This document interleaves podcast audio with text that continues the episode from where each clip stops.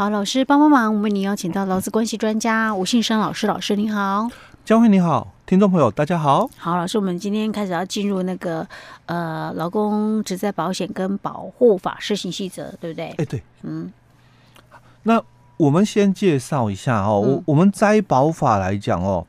它的这个施行细则哦，因为我们灾保法本身哦已经有一百零六条哦，那这个是我一直在节目里面谈哦，我们劳动法里面大概唯二啦哦，这个条文超过一百条的哦，那这个细则哦，它的细则也没输多少，嗯，好，哦也没细则也很多，哎，对，没有差几条哦，大概也将近一百。哦，就是有九十六条，嗯哦，所以算就是我现在看到这一份就对了，对，哎不对，我们那个职安署算蛮用心，就我就讲说，好像在定他们自己的职业安全卫生法规一样了哦，那很用心哦，在整理这个相关的一个规范哦，那。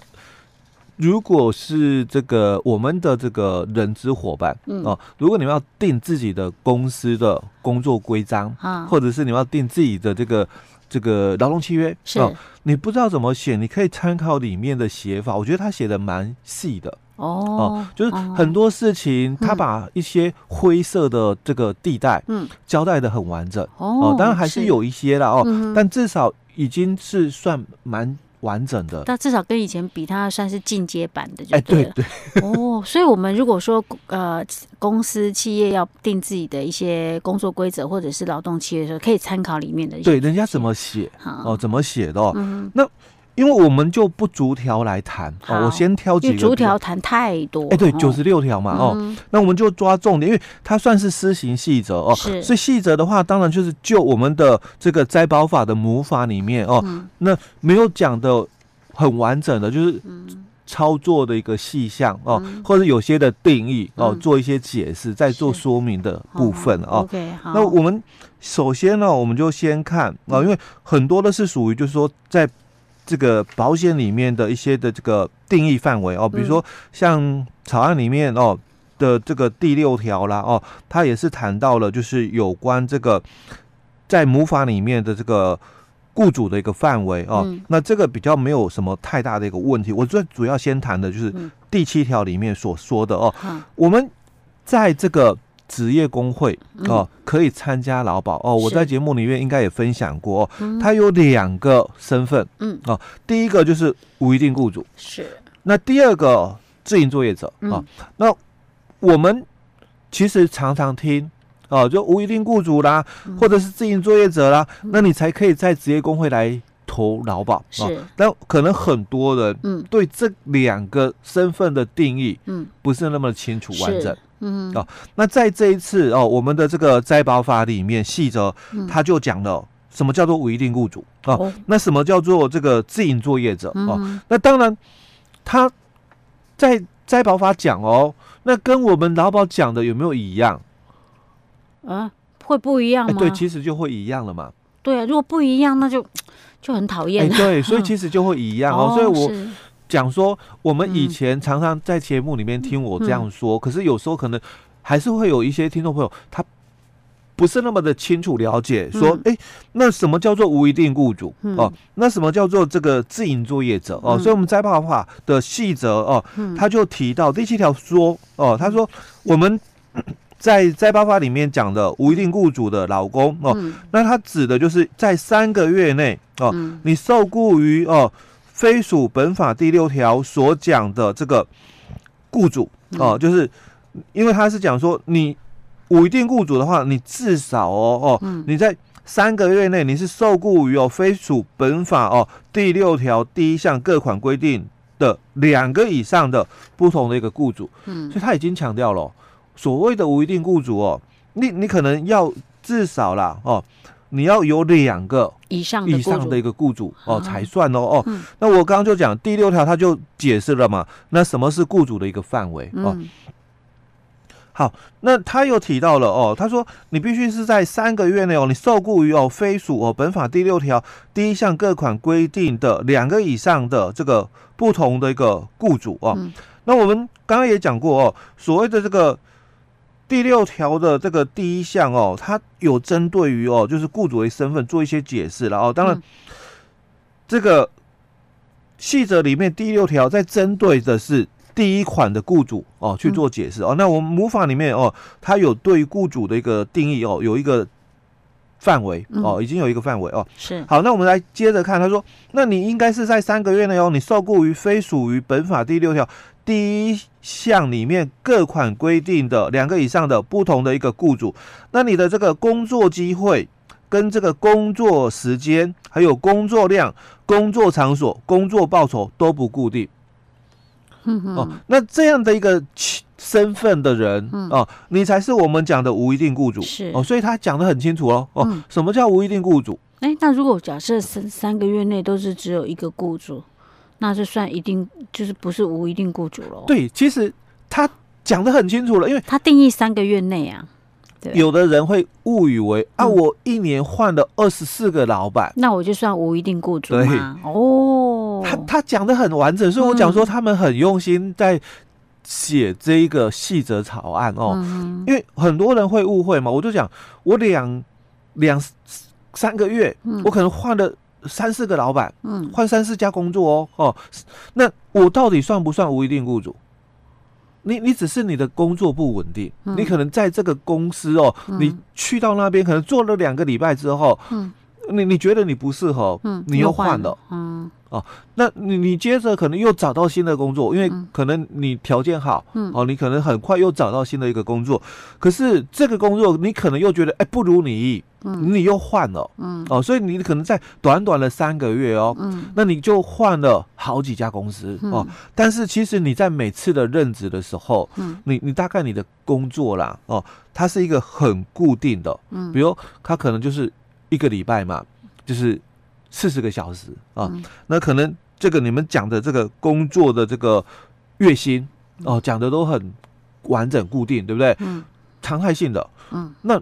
只是你自己啊，嗯，可能你自己觉得兴趣不符合哦，我你你又换了，我我就做一做，我就不想做。哎，对，那真的这个就不能讲说他是无一定雇主，是，其实他这里所提到的无一定雇主，指的就我们早期所讲的点工。嗯啊，你是点工身份的，那有可能早期啦。我们讲哦，以前在台北桥下哦，他们常常有一群的这个工人是在那边，就是等待提供劳务，对，等老板来找哦。那有可能他今天要什么样的一个技能属性的，他就找了几个人之后，那今天哦，这个可能就三个老板哦来来点工，那点完工，其他的就没有着落了。嗯，那他去。到那个这个被点工的人哦，他去到那个工作场所，嗯，他其实他的这个工作的一个报酬或者是他的工作量哦。可能也是不固定，嗯，哦，可能就是我只是短缺，嗯、哦，所以我就来点一下工人，哦，点几个，然后可能就做一阵子，那就没了，嗯、是，哦，所以他指的无一定雇主，哦，讲的很清楚了，这种形态的，对，才叫无一定雇主，对，嗯、那你不是这种形态的，其实你就常常在换工作那种不算了，啊，哎，对，那不能算是无一定雇主，然后，嗯、因为其实你本来是有一定雇主嘛，嗯，因为人家是给你谈的是月薪嘛，跟你谈的是月薪嘛，嗯、那。都有讲好固定的这个报酬，嗯，那固定的这个工作时间哦，那场所也固定，对吧？那只是你自己嘛，嗯，不满意你的这个。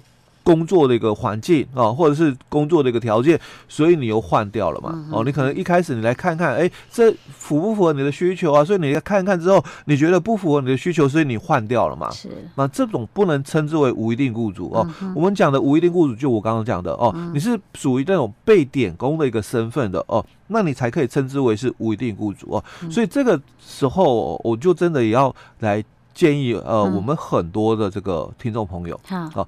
好自己要去检视一下了啊！哦、你凭什么资格在职业工会加劳保？哦，不然到时候可能会有你在面临说要申请保险的时候，可能会有一些资格不符的问题吗？欸、嗯，OK，因为这个是你自己的权益的问题哦。嗯、我们参加是很容易的，嗯哦，但是哦，你的审查嘞，嗯，是很宽松，是哦，那所以。这个劳保局它是把审查的一个权限下放给各职业工会，是。哦，所以我刚刚才会提到说，其实审查是很宽松哦。嗯、那之后，嗯，你要申请给付的时候，是。你可能会面临到的是这个给付从严，嗯哼啊，因为他可能会先看你的这个资格条件，嗯啊，那有可能就是审查不符合的一个情况下，是。那依据我们当然在劳保里面哦，嗯，是依据劳保条例的二十四条哦，那就取消哦被保险人的一个资格哦，哦。对，那你可是你之前缴的钱是回不来的，哎，回不来。那你的给付有可能因为在期限内，他必须先给你哦。但是如果审查就是不符合资格，嗯，他有可能虽然给了，嗯，他把你追回来，对，追回来。OK，哇，那我觉得可能很多人可能真的要注意一下，这个真的要注意了，因为我觉得哦，既然讲的这么清楚了哦，那就应该未来啦，是，因为。早期是模糊嘛，没讲清楚哦，所以懵懵懂懂哦，那那就算了。嗯，但现在已经讲的这么清清楚楚哦，明明白白了。所以为什么老师要特别把这一个部分点出来，让我们来哎对了解哈？哦，这个是真的是很重要的一个部分。这是无一定雇主了。哎，对，无一定雇主的一个身份哦。嗯，那你要清楚哦，你有没有符合这么一个？因为我相信很多，尤其是在。宜兰地区很多人其实是在职业工会投保的，嗯，嗯，但是你要知道哦，嗯，两个身份别哦，一个叫无一定雇主哦，嗯、那另外一个叫做自营作业者。那自营作业者他怎么定义呢？那自营作业者的话，其实从以前哦到现在观点都一样，嗯、哦，就是说你是自己一个人在做，嗯，你没有请别人帮忙，嗯，哦，你自己做，你没有请人帮帮忙的，就，嗯，你找这个。员工，嗯，哦，因为你你自己是因为自营作业者是老板的意思哦，嗯、你是老板，可是你也找人帮跟你一起做了，嗯，哦，所以你有请聘请员工嘛，嗯，那那你就不能讲自营作业者，你你你就是一个人呐、啊，员工好定兼哎干共建，嘿，这个才叫自营作业者，这个才叫做自营作业者，哦，你没有请。别人帮忙哦，请这个员工的。是，那你如果只是找家人，嗯，那没关系哦。家人 OK，对你的配偶、你的这个子女哦，那这种可以哦，这还是可以算自营作业者，因为我们都是一家人，我没有找外人哦。那这种他可以认定是自营作业者哦。但是只要你有聘请员工，嗯。你就不是自营作业者，是 OK 好，所以你当然就不符合在那个职业工会投保的资格就对。那我们现在还是有很多、嗯、哦，就这个雇主的一个部分，因为劳保哦，这个雇主他是属于哦非强制投保的一个对象，嗯哦，所以有些人他可能健保，嗯，他非得在公司，嗯哦，他因为他是负责人，是健保他就非得在公司，嗯，可是他的劳保，嗯，他有可能他没在公司保。哦，那他就跑到那个职业工会家保哦。Uh. 那如果是这种的话哦，就我刚刚讲，他有可能很容易就集合到了，因为你有公司是，所以你的健保你是在这个。公司加保，嗯，可是因为劳保不约束嘛，是非强制投保，所以你你的劳保如果跑到工会去加保哦，那这种也很容易被查出来。是，所以那到到时候如果说有需要一些什么申请给付的时候，可能也是属于被踢掉。哎，对。可是老师老师我不太懂哎，为什么他如果他会用这种做法？健保在自家公司保，然后劳保跑到这些公司，像是有什么好处吗？因为被强制。他可能早期是老健保都没有在公司，而是在工会哦。那这种的话就是哦，他后来可能成立公司了，对，健保非得要非得回去了。哦。啊，劳保就懒懒得一起回来，对，而且保费负担比不一样嘛，职业工会的负担比是百分之六十。他如果在公司的话，他是全额自行吸收。难怪。对。说的是假。好了解。好，这很重要哈。老师，我们今天先讲到这里。好。